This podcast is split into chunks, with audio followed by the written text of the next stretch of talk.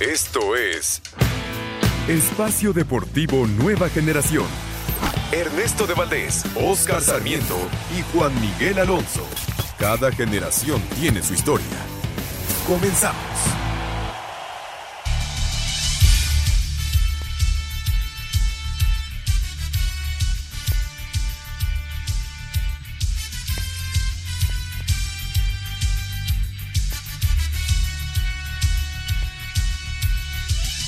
Amigos, amigos, ¿cómo están? Bienvenidos. 5 de febrero del 2023, Espacio Deportivo Nueva Generación, una edición más. Oscar Sarmiento, Lalo Cortés, César Palomo, Ernesto de Valdés, servidor Juan Miguel Alonso. Una hora de información deportiva. El día de hoy vamos a estar hablando acerca de la jornada 5 de la Liga MX, el empate de las Águilas, el empate de los Pumas, la victoria de los Tigres, el debut de Laines, la lesión de Santiago Ormeño en su debut con, con Juárez. También estaremos platicando acerca del acercamiento que tuvo Coca con, el tricolor, el Mundial de Clubes, tenemos fútbol internacional.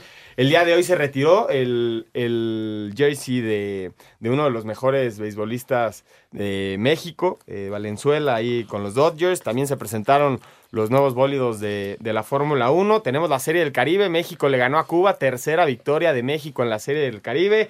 Y bueno, estaremos también hablando acerca de la Liga Española, la Premier League, porque la Premier League ahí hubo, hubo cambios. El Everton le pegó al Arsenal, el último le pega al primero en la Premier League. Y en España, en España, el Mallorca, el Mallorca le pegó al Real Madrid que dirige el Vasco Aguirre. Impresionante la, ventaja que tiene eh, el Barcelona, ocho puntos de ventaja. Nunca en la historia se ha superado ocho puntos de ventaja en la liga. El Real Madrid nunca ha remontado esa, esa ventaja y el Barcelona nunca la ha dejado ir, entonces también estaremos platicando eso. Te saludo con muchísimo gusto, mi querido Oscar Sarmiento, que estás ávido de hablar de las Águilas del la América. ¿Cómo estás, Oscar? ¿Qué pasó, mi estimado Juan, Lalito, toda la gente que nos hace favor de escucharnos y a los que nos echan la mano para sacar eso adelante, los que están atrás del vidrio? Eh, a ver, entonces ya está dando, dando por campeón al Barcelona. ¿Está bien? Eh, yo me, parece que han hecho un buen, eh, una buen, un buen torneo, una buena liga el Madrid ha pecado eh, de un mal inicio de la segunda vuelta. A partir de, este año 2023 me parece que el Real Madrid ha dejado mucho, ha dejado mucho, ¿no? Eh, yo sé que Ernesto ahorita va a decir, ah, ole, hijo, macho, o sea, se va a agrandar. Va a hablar hasta en catalán. ¿Qué te digo? ¿Qué te digo? Va, a sacar su, su, armonía con Piqué y va, va a ser polémico, mi querido Ernesto. Eh, y el tema de la Liga Mexicana, no sé cómo lo veas, Juan, Ernesto. Eh, híjole, otra vez tenemos polémica en los penales marcados, ¿no? Eh, contra el América, híjole, ya, ya lo hablaremos, ya lo vamos a desglosar bien pero un partido muy polémico, si era falta, no era falta. También por el tiempo agregado, ¿no? En los dos partes, mucho tiempo agregado. Claro, claro. ya lo vamos a platicar. Y lo que me preocupa, se dice que hay un ultimátum para el Potro Gutiérrez y su cuerpo técnico con Cruz Azul. Sí, parece que hay un proyecto ahí de Palencia que le interesa a la directiva de Cruz Azul. Parece ser que. Yo nada más te pregunto, Juan, Ernesto. ¿Valencia hace cuánto no dirige? ¿Qué te parece si saludamos primero a Ernesto de Valdés, que está gozoso con su Barcelona? Y en su semana cruel, ¿eh? Sí, ¿cómo estás, Ernesto? ¿Qué pasó, Juan? Oscarito, fuerte abrazo, por supuesto también para Lalito y todos los que están allá y que nos hacen favor para que este programa se pueda llevar a cabo. Bien, muy bien, la verdad, eh, ya lo platicaban, la victoria, vaya victoria de, Javier Aguirre y el Mallorca ante el Real Madrid completamente inesperada, jugó un muy buen partido el día de hoy el equipo del Vasco y, el Barcelona lamentablemente está en su mejor nivel cuando ya no está en Champions League, ¿no? Eso también es una realidad. Eh, hoy le pasó por encima auténticamente al Sevilla. Eh, Rafinha anda muy bien, eh, Gaby anda muy bien. En fin, el futuro para los Blaugrana pinta muy bien, pero lastimosamente, pues no será en Champions League este año, ¿no? Vamos a ver en la Europa League, le toca el Manchester United, están ya cerca de regresar las competiciones europeas y, bueno, claro que, querrán ir a ganarla y, bueno, no dejar escapar esa, esa ventaja de ocho puntos en la, en la liga, ¿no? Y, en otro tema, en, la NFL, hoy se llevó a cabo el Pro Bowl eh, por primera vez se jugó el famoso Tochito Bandera, o como le dicen allá, el flag football. Eh, al final ganó la conferencia nacional 35-33 el partido, dirigidos por Eli Manning en contra de su hermano Peyton. Eh, la verdad es que a mí en lo personal no me encanta ya lo que sucede con el Pro Bowl, ha, perdido eh, mucho interés por parte de la afición y también ya están los dos equipos, tanto Filadelfia como Kansas City, ya aterrizaron en Arizona. El próximo domingo se juega la edición 57, perdón, del Super Bowl allá, allá en Glendale, Arizona. Así que pues está todo listo para la recta final. Ya, Oscarito, estarás contento de la NFL. El 12, el próximo 12 de febrero, el Super Bowl. Oye, Ernesto, te quiero preguntar antes, ahorita que mencionas lo del Pro Bowl. ¿Por qué se cambió y por qué se modificó como era antes? Y ahora lo vemos más como unos retos de skills, más como... Es un juego, ya no tanto como una competencia, no se juega absolutamente nada. Vemos a los jugadores pues sonriendo, jugando prácticamente como niños. Yo creo que la competencia debe de prevalecer por encima del espectáculo y creo que por ahí va la cosa, ¿no, Ernesto?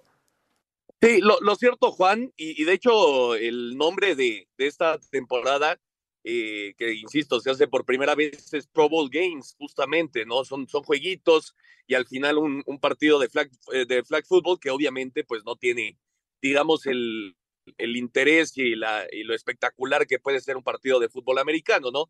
Eh, yo, se hizo así porque pues se había perdido también el interés del Pro Bowl en eh, su formato normal. Obviamente los jugadores llegan ya al final de la temporada eh, pues con ganas de, vacaciones, ¿no? Y con ganas de descansar después de lo que son 18 semanas de mucho trabajo, muchos golpes, muchas lesiones. Y entonces, eh, pues ya se había vuelto también eh, una especie de, cascarita, ¿no? Por así decirlo, en la NFL. Y por eso, pues intentan darle este, eh, este nuevo rumbo para intentar que sea más espectacular y que hayan los jueguitos con atrapadas y que los corebacks pues tengan un evento de precisión.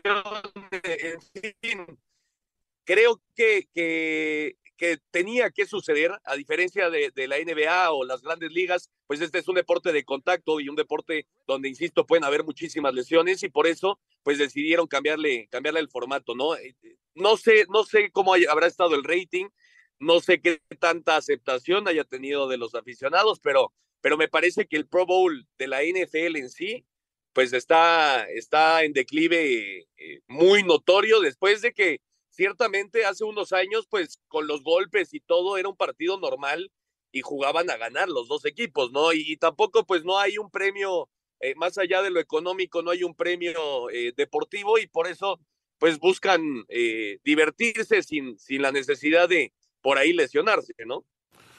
Sí, tienes toda la razón, mi estimado Ernesto. Me parece que a veces le damos más de lo que es, pero bueno, los, los, tiempos cambian y, ahora se, se, implementa todo esto por el bien, por todo lo que se maneja los entornos, ¿no? Eh, hay que disfrutar de semana, es tu semana mayor, digamos, de pre-Super Bowl y vamos a disfrutarla, ¿no? Correcto, Oscarito, el, el 12 de febrero, ya decía Juan, el próximo domingo a las 5.30 de la tarde, la edición 57 va a ser un buen partido Sí, va, va, a estar, va a estar bastante bueno el, el, Super Bowl favorito. Parece que las Águilas de Filadelfia y en el romance de la NFL todo el mundo quiere que gane Patrick Mahomes. Antes de arrancar con la liga, nada más quiero platicar esto, Ernesto Oscar, lo que pasó el día de hoy en el partido de Grecia. El AEK de Atenas se enfrentaba al Otromitos. Y antes del partido estaban viendo, obviamente, las dimensiones de la portería, eh, si estaban bien pintadas las líneas y una de las porterías era 5 centímetros más chica que la otra y se tuvo que suspender el partido, algo que yo no me acuerdo que haya pasado en el fútbol profesional en nuestro país, por ejemplo. No, bueno, o sea, en el sector profesional, este Juan, eh, máximo circuito prevención, no. Yo por donde me desenvuelvo y donde trabajo en, ha pasado? en la Liga TDP ahí con todo, toda la banda, es muy normal que pase esto, porque vas a deportivos y las canchas son diferentes. Sí, sí, estoy de acuerdo. Y, hay veces que la portería, hoy dice 5 centímetros, pero a veces la portería tiene 5 centímetros y, el grosor del poste, varias cosas.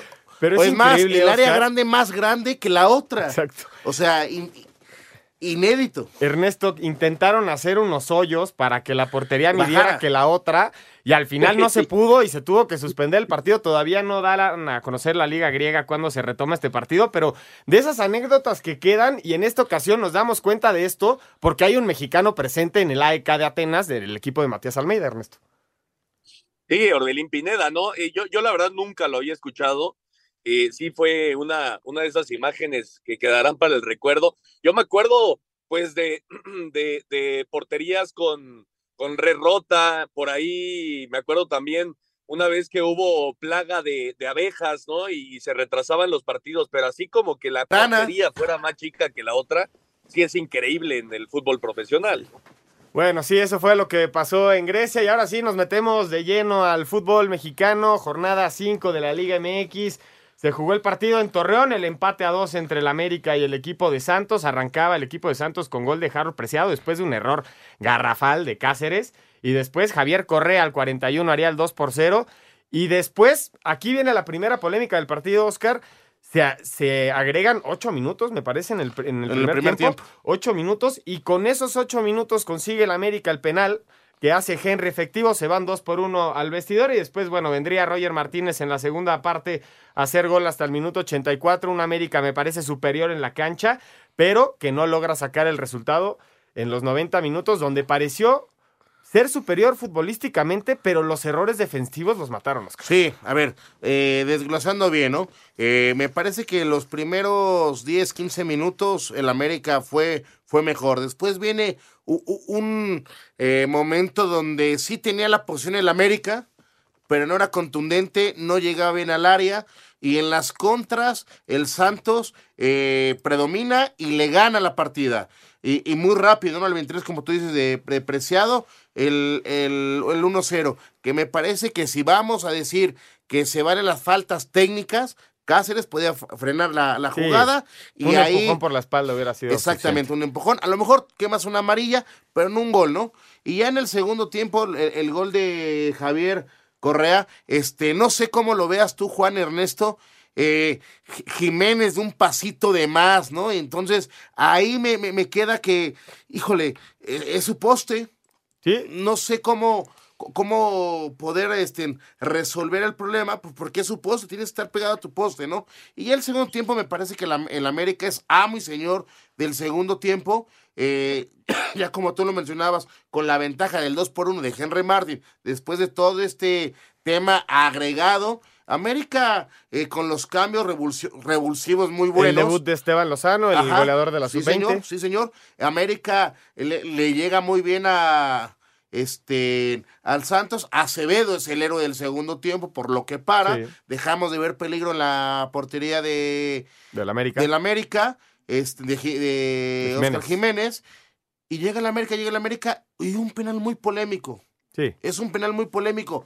Ya, llámese si, si es falta, no es, no, no es falta. Y la segunda, donde hay que poner mucho énfasis, no sé cómo lo ven ustedes. El tema es, eh, se, se mete un jugador del, de- del América Sí, en el penal. en el penal y el portero se adelanta. No sé cómo lo juzguen. Ernesto, en 20 segundos, porque tenemos que ir al corte, ¿se comió el gol Oscar Jiménez y se tuvo que repetir el penal? ¿Sí o no? Para mí sí, la verdad es que ahora sí creo que Oscar se, se equivoca en ese segundo gol. Pero bueno, rescatar un punto de la comarca después de ir perdiendo 2 por 0 no es malo para el América, aunque sí está sufriendo de esta famosa empatitis, ¿no? Cuarto empate de for- eh, en el torneo después de ganar 6 por 0 la semana pasada. Sí, totalmente de acuerdo. Sigue Cuatro invicto. empates, invicto las Águilas del América y el equipo de Santos es cuarto lugar con dos victorias, dos empates y una derrota. Vamos a un corte y regresamos para seguir platicando de la jornada 5 de la Liga MX. Estás en Espacio Deportivo, Nueva Generación. Ningún jugador es tan bueno como todos juntos. Espacio Deportivo Nueva Generación. Un tuit deportivo. Abraham Anser, golfista mexicano, terminó con su sequía de dos años al ganar el título del Saudi International Torneo que obtuvo el premio de un millón de dólares. Arroba Reforma Cancha.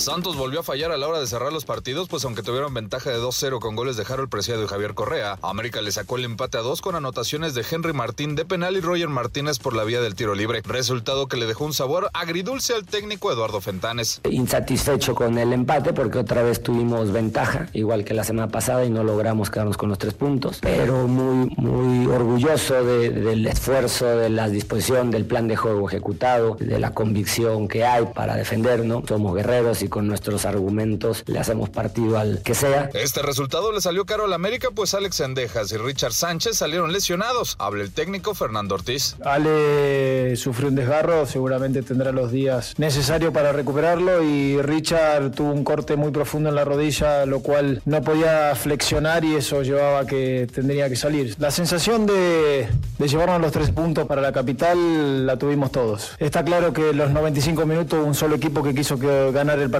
si no me equivoco, Carlos fue la figura del encuentro. Para Sir Deportes, Axel Tomán. Muchas gracias Axel por la información. Regresamos a Espacio Deportivo Nueva Generación. Ahora hablar acerca del partido del Cruz Azul y el equipo de los Tigres. Con gol de Guido Pizarro al 41, los Tigres se mantienen en la, en la primera posición del torneo.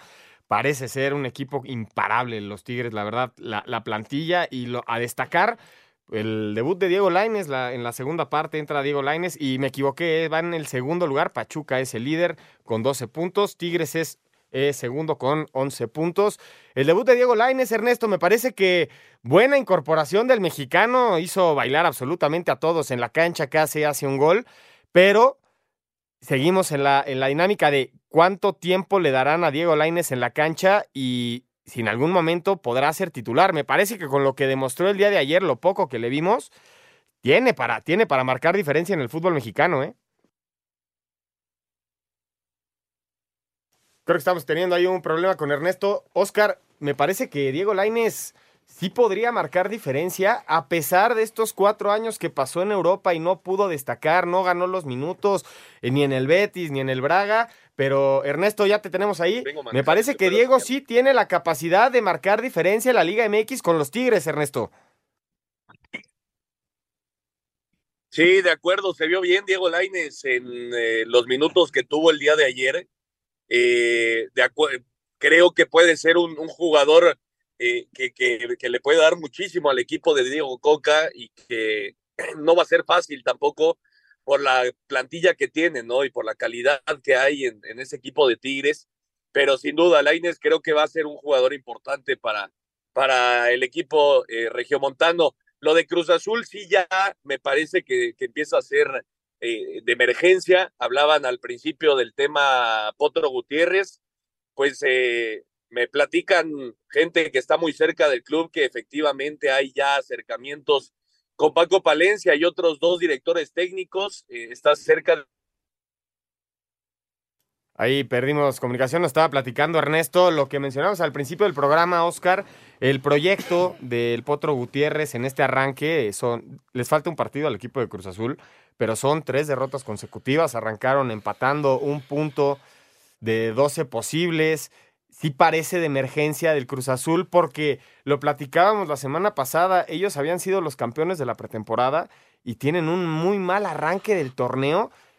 ¿Qué va a pasar con Cruz Azul, Oscar? La, estructura está mal. ¿Tú crees que debería de haber un cambio? ¿Se le debe dar la confianza al Poto Gutiérrez? ¿Se debería de comprar el proyecto de Palencia para que sea el nuevo técnico o de los otros dos técnicos que mencionaba Ernesto? A ver, vamos a hacer un, un, jueguito, ¿no? A ver si está ya bien Ernesto, nos puede ayudar. Y tú, Juan. ¿Cómo llega el Potro Gutiérrez con su cuerpo técnico? Después de una goleada de 7-0, ¿Sí? cuando estaba todo podrido en Cruz Azul, lo rescata, los mete a la liguilla. Y hoy, con el tema que, a ver, hemos tenido eh, tema de Cruz Azul en, en temas extracancha. Hoy lo de Cruz Azul es un poco de extracancha con todo lo que se ha vivido. Eh, Pero también es deportivo, Oscar. también es deportivo. El extracancha te ha llevado a fallar con pantalón largo, largo deportivo, donde han tomado unas malas decisiones con los que juegan. Han corrido jugadores. Eh, ¿Quién fue el último técnico de Cruz Azul antes del Potro? ¿Fue Diego Aguirre? Diego, si fue Juan Reynoso, Diego Aguirre y después el Potro. Sí, sí, sí, es correcto. Entonces, perdón, cuando tuvo una época después de un campeonato mala, eh, Juan Reynoso lo corres cuando te da lo más importante, el campeonato. Entonces, si no tienes un- una estructura, pues tú me dices, ¿cuál es la estructura? Si no existe estructura, no puedes caminar. Hoy tú, tú nada más dime, para empezar, ¿cuál es el puesto del Conejo Pérez? Según él va a ser director deportivo. Hay dos directores deportivos. Él es el tercero. No hay, no hay una estructura, no hay, no, no hay un tema de decir, es el responsable, el que maneja, el que hace, el que deshace. No, no sé cómo lo veas tú. Tú me dices, ¿cuál es el proyecto? No hay proyecto. Si no tenemos bien estipulado lo que tiene Cruz Azul, perdón, ¿Va a calificar Cruz Azul? como está, no, hijo. Entonces sí debería haber un cambio. Pero ¿en qué, en qué momento? O sea, yo, yo, yo apuesto en el cambio, pero vas a matar a un cuerpo técnico que te dio vida, como lo hiciste con Juan Reynoso y su cuerpo técnico. O sea, yo sé que el fútbol es de resultados, y estoy de acuerdo, Sí. pero vamos a darle las facilidades y las herramientas para que tengan el éxito.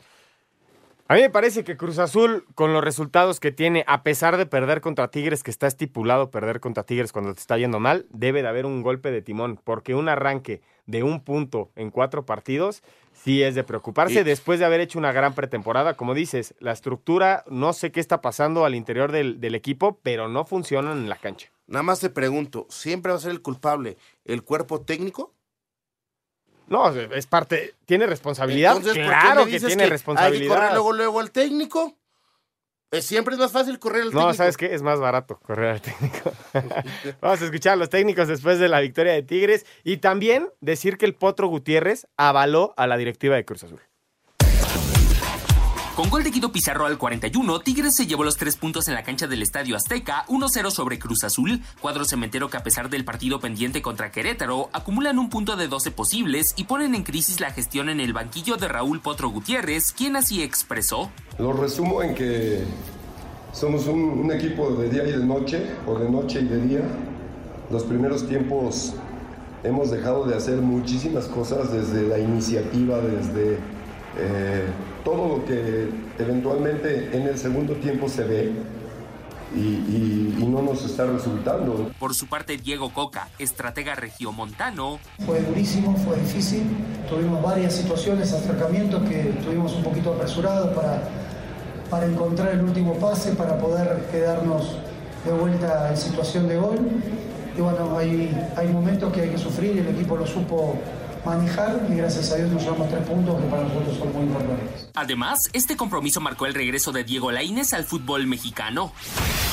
Situados en el 17 lugar de la general con balance de un empate y tres caídas, no es argumento para que Raúl Gutiérrez, estratega de la máquina, piense en dimitir. Estar en un equipo como Cruz Azul genera este tipo de escenarios. Estamos eh, eh, acostumbrados a este tipo de cosas y, y, por supuesto, por lo menos eh, eh, hasta hoy, tenemos ese respaldo de la directiva con respecto para seguir. Eh, tenemos muy claro que hay que sacar el equipo de esta inercia y por supuesto, así como que renunciar, creo que, que- el trabajo que hemos venido haciendo de, de tres, cuatro meses para acá, también tiene su valor, entonces hay que seguir insistiendo y, aferrarse a que este equipo puede mostrar esa cara que mostró en el cierre del torneo pasado. Asir Deportes, Edgar Flores.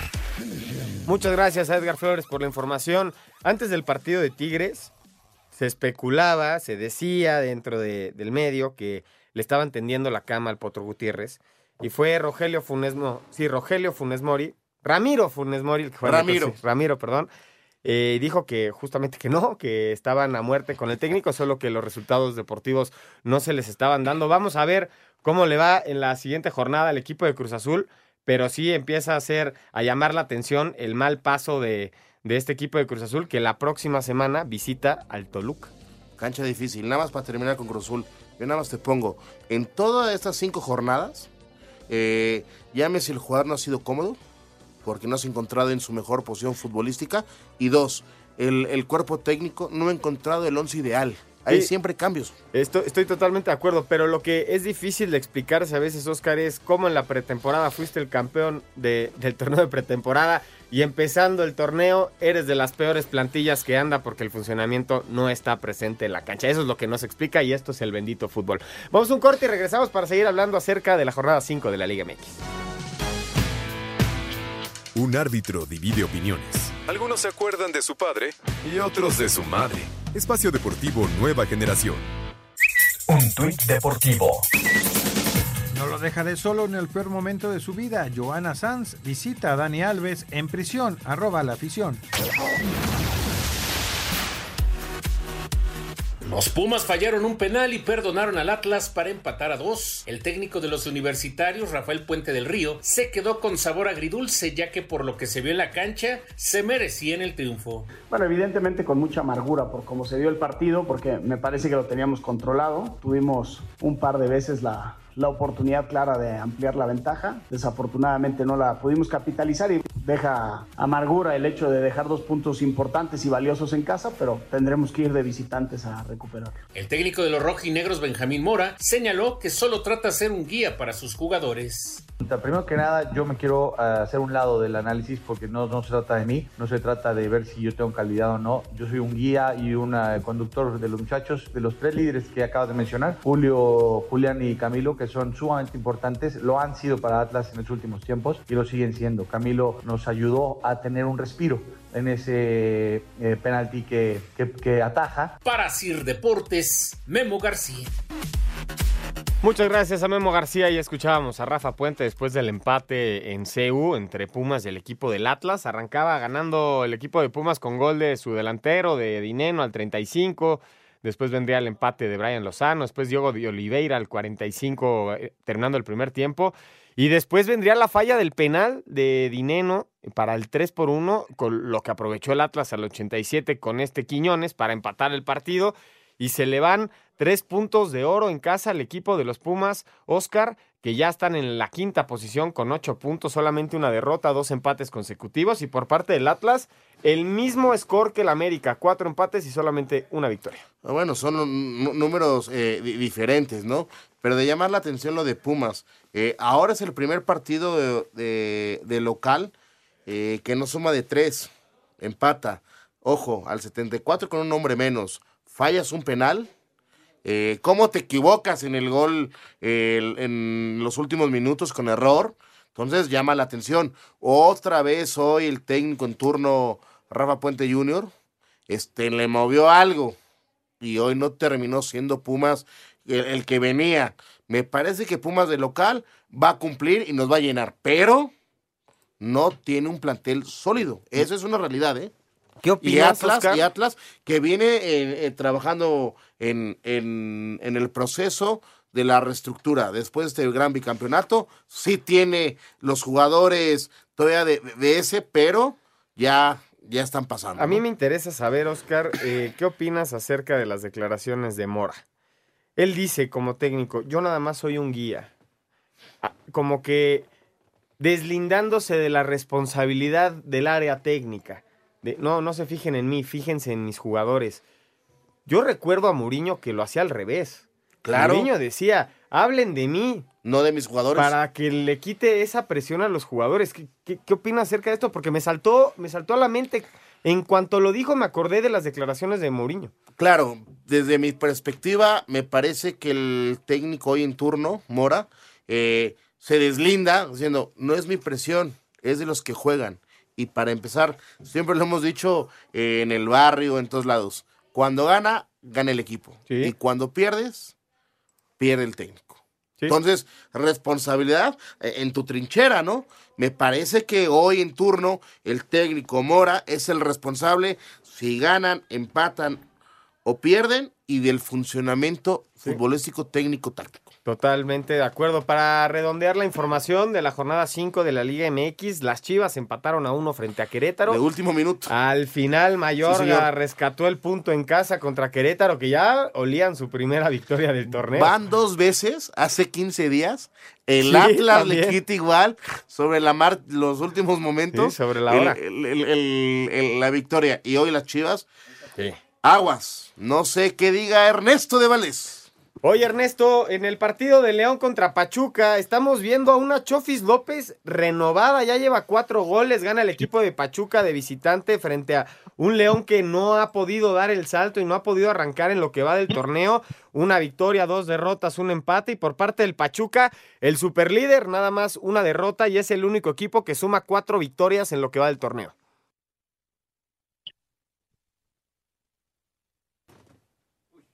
Me parece que ahí estamos, tenemos problemas de conexión con Ernesto, pero Oscar, platicamos acerca de la victoria de Pachuca, que con esto llega a la primera posición con 12 puntos, empatado con Monterrey, que ahorita justamente acaba de hacer gol Ponchito González, 1 por 0 va ganando Monterrey en el último partido de la jornada 5 de la Liga MX en este clausura 2023. Y Ernesto de Valdés, ahora sí ya lo tenemos. Ernesto Lachofis López, cuatro goles, Pachuca líder del torneo y me parece que se está echando el equipo al hombro, ¿eh? Sí, la Chofis anda muy bien y eso te habla de lo que es Almada como director técnico, ¿no? Eh, Eduardo López que, que, tuvo buenos momentos con Chivas, que después fue la MLS, se perdió un poco y ahora se ha convertido en un jugador importante para, para el equipo del Pachuca. Eh, hay que decirlo de León, ¿no? El equipo que más expulsados tiene en lo que va del torneo. Tiene que trabajar mucho con el tema disciplinario eh, el equipo de León porque sí le está afectando en el transcurso de los equipos, de, los, de los partidos, perdón. Larcamón tiene que trabajar y mucho en ese, en ese sentido, pero lo del Pachuca muy bien, la verdad, eh, con sus jóvenes, que se fue Nico Ibáñez y parece que, que no afectó porque siguen ganando, en fin, el Pachuca, la verdad que en los últimos años hay que reconocerle como el mejor equipo de toda la Liga MX. Ah, ya eres tú, Ernesto. ya eres tú. Acuérdate que, que, siempre va por el. Cada torneo, hasta que no llegue el Atlante. Por el campeón. Hasta que llegue el Atlante al máximo circuito, va a ser así Villameloncito. Oscar, ¿qué pasa con No le voy a nadie, Oscarito. No le voy a nadie. ah, en el Atlante, ah, maravilloso, pero siempre vamos mal del América, ¿eh? En primera división, digo. Ah, ok. Te damos la bienvenida al América con mucho gusto, Ernesto. Oscar, ¿qué le está pasando al Arcamón con León? Yo creo que eh, es, un, es un proceso de reestructuración, vuelvo a lo mismo. Me parece que desde ese León que hizo brillar eh, Nacho Ambriz, eh, el equipo se está estructurando y no está pasando por su mejor momento. Larcamón me parece que está pagando un poco el, el tema de un equipo regular a un equipo competitivo serio con hombres y no está cumpliendo. ¿En qué? Porque los jugadores no andan. No andan. Date cuenta cómo están fallando en pases, cómo pierden balones, eh, los goles que les hacen. Sí, totalmente de acuerdo. Vamos a escuchar a los técnicos después de la victoria de Pachuca frente a León. Hablan Lacamón y Almada. Pachuca es líder de la Liga MX. Pachuca con gol de Javier Eduardo Lachofis López derrotó como visitante 1 a 0 a León. Guillermo Almada, técnico de los Tuzos, dijo que enfrentaron a un rival que les exigió demasiado. Un partido duro, muy complicado, en lo que tuvimos que aportar de, otro lugar. No pudimos jugar todo lo bien que veníamos haciéndolo. León nos complicó muchísimo en, los últimos minutos. Nos faltó tener la pelota, quizás más, más circulación, pero bueno, mantuvimos el cero, prácticamente a pesar de que nos tiraron muchos mucho centros, muchos pelotazos, no pasamos a sobra en el arco. Nicolás Larcamón, técnico de León, declaró que los árbitros no han sido factor en el mal inicio de su equipo. En lo que van siendo estas primeras jornadas nos está costando ya el partido con Necaxa, un, gol anulado, pero también, ojo, eh, como lo dije el otro día también de Toluca y que quede claro, porque si no parece que uno está poniendo el foco en, lo externo, en lo ajeno, y yo después de Toluca dije que las dos expulsiones habían estado muy bien. Para Sir Deportes, Memo García. Muchas gracias Memo García y ahora nos vamos con la victoria de Juárez frente al equipo de Mazatlán, Mazatlán que es el único equipo que no ha sumado ni un punto en lo que va del torneo, cuatro derrotas consecutivas, comparado con el equipo de Juárez, que ocupa la onceava posición con seis puntos, dos victorias, tres derrotas. Y ya Mazatlán ya cambió de técnico, salió este Caballero, y llegó Rubén Omar Romano para ser el técnico de, del equipo de Mazatlán. Ernesto, ¿qué pasa con este equipo de Mazatlán? ¿No arranca? No arranca, cuatro derrotas consecutivas, ya cambiaron de técnico el primero cesado del torneo y parece que no tienen ni fondo ni forma. Sí, no tal cual. Así como lo dices, no tiene ningún tipo de sentido. El equipo de, del Mazatlán se defiende sumamente mal. Eh, que te hagan nueve goles en dos partidos después de la derrota ante el América la semana pasada, pues habla, ¿no? Justamente de, de las deficiencias que tienen en el sector defensivo. Y si eres un equipo que se defiende tan mal, hagas los goles que hagas, pues te van, te van a ganar, ¿no? Y, y eso le está sucediendo al equipo de, del Mazatlán. Inclusive ya se expresó el, el dueño del equipo, ¿no? El, el señor eh, eh, Ricardo Salinas Pliego, se expresó y dijo, van a haber cambios de raíz, de fondo en este equipo, porque nada más no avanza, ¿no? Y, y bueno, eh, sí está ya en modo de urgencia, sin lugar a dudas, porque pues todavía no sabemos cómo va a ser este tema del ascenso-descenso, si va a haber o no va a haber, eh, ya lo sabremos en mayo, pero si, si empieza el próximo año y empieza a contar de este, desde este torneo, pues Mazatlán estaría en muchísimos problemas. Sí, estaría metido en problemas graves. Oscar Mazatlán no camina. Y por el otro lado, también hablar de Juárez, que ha sido un equipo, me parece, competitivo, ha perdido sobre la línea y estrenan a su nuevo delantero que iba a suplir al Escano, que se les fue a Colo Colo, y hablo de, San- de Santiago Ormeño. Sabía. Y se lesiona luego, luego. Sí. Parece que son los meniscos. A ver, eh, te- tema importante, ¿no? Vamos a, a poner la, la división. Me parece uno de los, uno de los dos, este, eh, planteles más cortos. Cuando, si tú pones a verte, empieza a hablar eh, Talavera con Juárez, ah, bueno, una estructura mejor planificado, pero realmente no, no, no, tienes el plantel eh, adecuado para, la, para el alto rendimiento de competencia. Ahí Y- dueñas, ¿no? Podría eh, ser. dos, tres jugadores, ¿no? Salcedo, Ah. Arribas, Talavera, o sea, sí tienen Tienes. qué pelear. Yo creo que más que Mazatlán, ¿eh? tres o cuatro jugadores eh, que, que- que puedes, pero me, me llama la atención que no anden. Eh, Mazatlán, hay, partidos que de noche, lo vimos la Sí, semana pasada contra el 6-0. América, el 6-0. Y hoy en tu casa, eh, otra vez Juárez con un perfil media- mediano, te va y te, y, y te gana, porque si nos, si, si- si nos vamos a, a- a temas importantes de llegadas, de manejo de balón, eh, Mazatlán fue mejor, pero no tiene llegadas.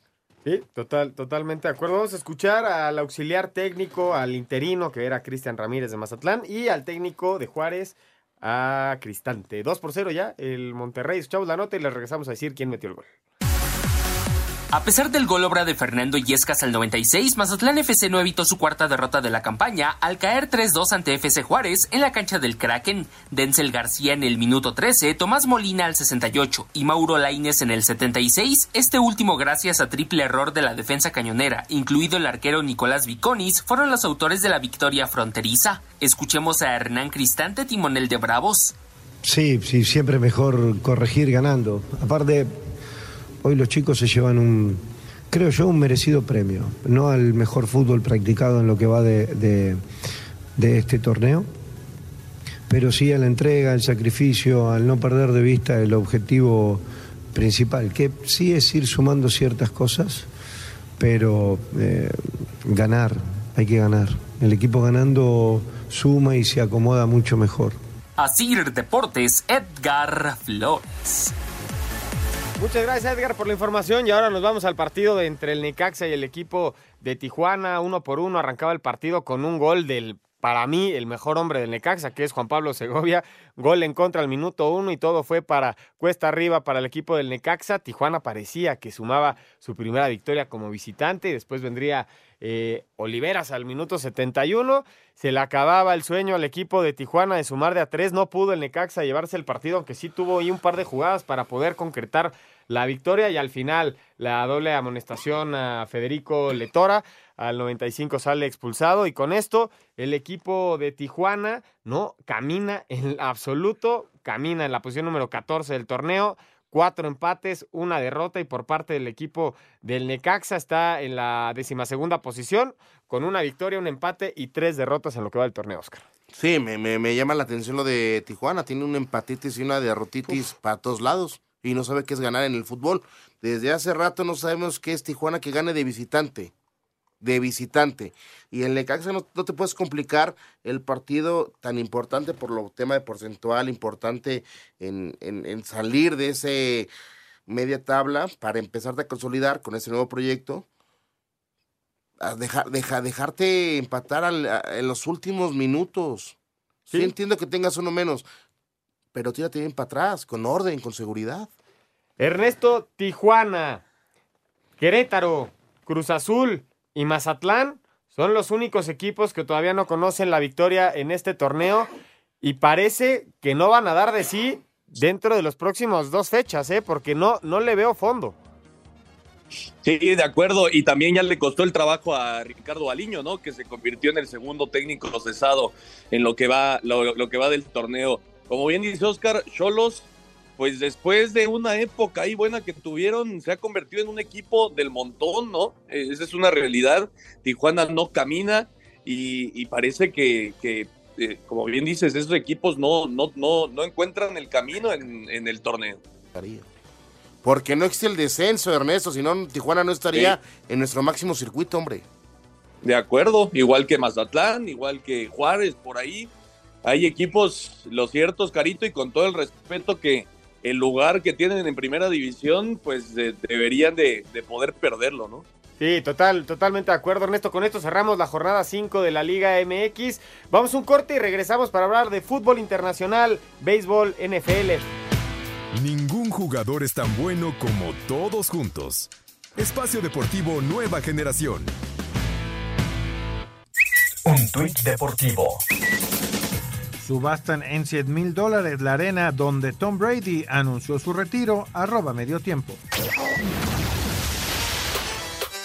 En los cuartos de final del Mundial de Clubs en Marruecos, el Al Hilal y el Al Ali sorprendieron a sus rivales y avanzaron a las semifinales. Tras empatar a uno en el tiempo regular y en el tiempo extra, en la ronda de penales, el Al Hilal venció 5 a 3 al local Guidat Casablanca ante el desencanto de los aficionados. En el otro duelo del sábado, el Al Ali de Egipto derrotó al Seattle Saunders 1 a 0 con anotación de Afsha al minuto 88. En la ronda de semifinales, el próximo martes, Al Hilal se enfrenta al Flamengo, mientras que para el miércoles el Al Ali juega en contra del Real Madrid. El técnico de los merengues, Carlo Ancelotti, se muestra preocupado por tener tres encuentros en una semana. No, no, no estamos, por cierto, contentos de jugar después menos, con menos de 72 horas. Esto no me parece correcto. Lo tenemos que hacer porque hay que hacerlo, pero creo que por lo menos descansar 72 horas después de un partido es lo mínimo. Para Sir Deportes, Memo García.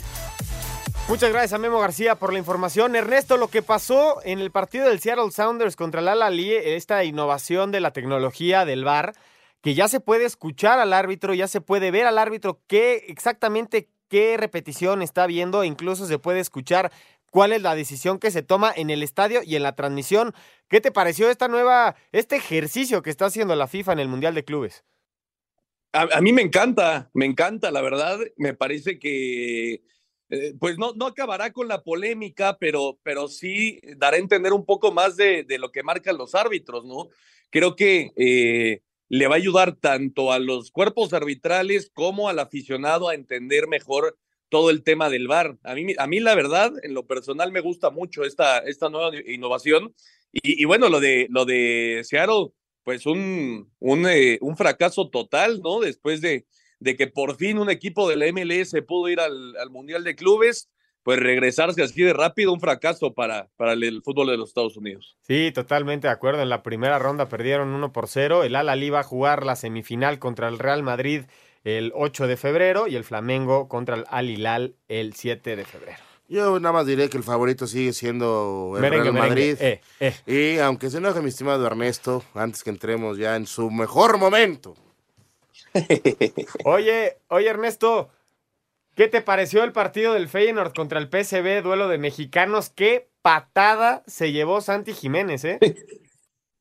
Sí, sí, sí, que le costó la tarjeta roja, ¿no? Al jugador del PSV bien expulsado. Eh, lo- la buena, la gran noticia es que Santi está jugando como titular y aparte está jugando los 90 minutos, ¿no? Esa es una muy, pero muy buena noticia para, para Santiago Jiménez y para el fútbol mexicano. Eh, al final un 2 por 2 en un partido que fue muy entretenido.